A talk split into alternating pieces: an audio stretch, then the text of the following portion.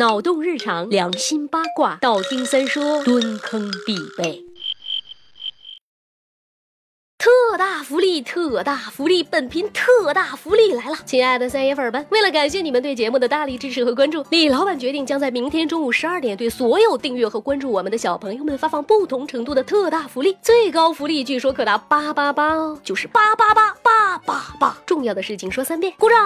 散花，李老板就是这么土豪啊！哎，对了，明天好像是一个什么不太一样的节日啊？对，整个地球都在流行的那个节日，呵呵呵呵呵呵呵，没错啦。就是愚人节，听到愚人节，你有没有一点小小的兴奋呢？其实我们作为来自星星的频道，已经在地球潜伏很久了。对于这样一个国际性的欢脱节日，我们更是期盼已久。那那为了更好的参与到人类的活动当中，我们栏目的所有成员对这个节日进行了一番深入的研究和探索。原来愚人节也被称为万愚节或者是幽默节，英文名字叫做 April Fool's Day 或者是 All Fool's Day。它是西方社会民间的传统节日，节期就在每年的四月一号。愚人节到现在呢，已经出现几百年了。对于它的起源，更是众说纷纭。一种说法是认为这一习俗。源自印度的权礼节，该节规定每年三月三十一号的节日当天，不分男女老幼，可以互相开玩笑、互相愚弄、欺骗，以换得娱乐。而比较大众的说法呢，是说愚人节起源于法国，在一五六四年，法国首先采用了新改革的纪年法格里历，就是通用的阳历，以一月一号为一年的开端，改变了过去四月一日作为新年开端的历法。而在新历法推行过程中，一些因循守旧的人反对这种改革，坚持要沿袭旧制，拒绝更新。有没有清王朝的既视感呀？这些老顽固们呢，依旧在。四月一号这一天互赠礼物，组织庆祝新年的活动。然后主张改革的人对这些守旧者的做法表示了深深的不开心。为了嘲弄这些老家伙，聪明滑稽的人在四月一号这天会给顽固派赠送假的礼物，邀请他们参加假的庆祝会，并把这些受愚弄的人称之为四月傻瓜或者是上钩之鱼。此后，由于他们在这天的互相愚弄，日久天长的变成为法国流行的一种风俗。到了十八世纪，这样的风俗习惯又流传到了英国，后来又被英国早期移民带到了美国。刚开始的时候，任何一个美国人都都可以炮。炮制骇人听闻的消息，而且不用负丝毫的道德或者法律责任。政府和司法部门不仅不会追究，相反，如果谁编造的谎言最离奇、最能骗取人们的信任，谁还会荣膺桂冠？可想而知，这种做法给社会带来了多少混乱。因此，为了减少民众的不满，人们在节日期间的愚弄欺骗也渐渐变得不再那么离谱了，而是以轻松欢乐为目的。当然啦，愚人节的起源还有很多说法，比如宗教说法中就说，愚人节是公元十五世纪宗教革命之后开始出现的一个说谎节日。当时西班牙王 腓力二世。曾建立了一个异端裁判所，只要不是天主教徒就被视为异端，在每年四月一日处以死刑。臣民们感到非常的恐怖，于是每天以说谎取笑为乐，来冲淡对统治者的恐惧和憎恨。随后，这种习惯沿用日久，就变成了今天的愚人节。在亚当传人说法中，当天上帝以洪水来毁灭世界，却仅仅留下亚当的第三个儿子惠德的后代诺亚。他以一条人造的大船，呃，就是那艘诺亚方舟，保全了一家大小的生命。在洪水烧退之后，诺亚放出一只白鸽，想探求一块。洪水消退之后的陆地，因为这一天正好是四月一号，所以后人认为，在这一天去做这一种毫无意义的事儿，就好像一只白鸽做了白宫一样，行为愚蠢，这便成为愚人节的起源。还有一些什么希腊神话的说法呀，像小丑说法啦、满江会说法啦、飞行表演美梦落空说法啦，等等等等，我就不在这里叨逼叨了。总而言之，言而总之，我想说的是，都他妈别让我过愚人节啊！别忘了，愚人节过后三天就是清明节啊！